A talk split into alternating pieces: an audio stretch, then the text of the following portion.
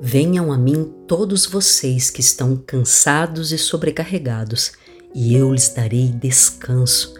Tomem sobre vocês o meu jugo, deixem que eu lhes ensine, pois sou manso e humilde de coração, e encontrarão descanso para a alma. Meu jugo é fácil de carregar, e o meu fardo que lhes dou é leve. Se você tem se sentido cansado das lutas, dos dissabores da vida, hoje Jesus te convida a se achegar próximo dele, a reclinar a cabeça no coração de Jesus e contar para ele todos os teus problemas e através do Espírito Santo ouvir a voz dele. Sabe os conselhos para te guiar. Ele tem descanso para sua alma e o jugo dele é fácil de carregar, o fardo dele é leve.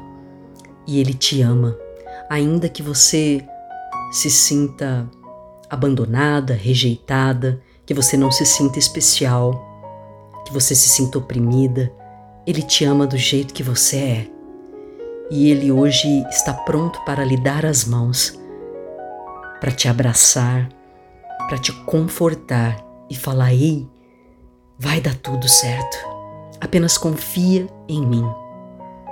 Quando a gente para para pensar na criação do mundo, lembre-se que Deus criou o mundo em seis dias. O homem, a mulher foram criados no sexto dia. E no sétimo, quando tudo já estava pronto, eles descansaram.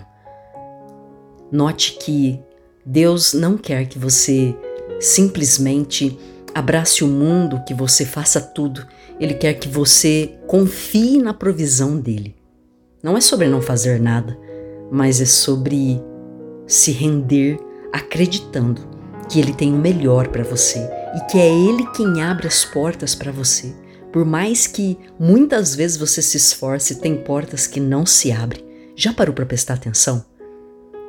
E essas portas que não se abrem, você pode ter certeza que Deus não está por detrás delas. Se o sonho que está no seu coração também está no coração de Deus, você pode descansar porque Ele é fiel para cumprir.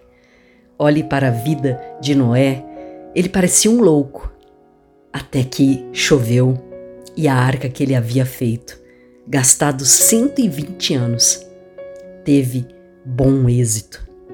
Jesus foi chamado de glutão, de beberrão, disseram que ele tinha demônio. Alguns duvidavam da divindade dele. Até os 33 anos de idade, quando ele morreu na cruz por nós e se tornou o Salvador do mundo. Mas até então, muitos duvidaram dele. E não só duvidaram, mas crucificaram.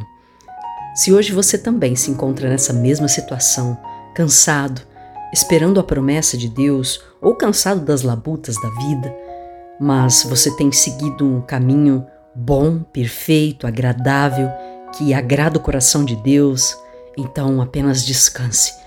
A sua hora chegará.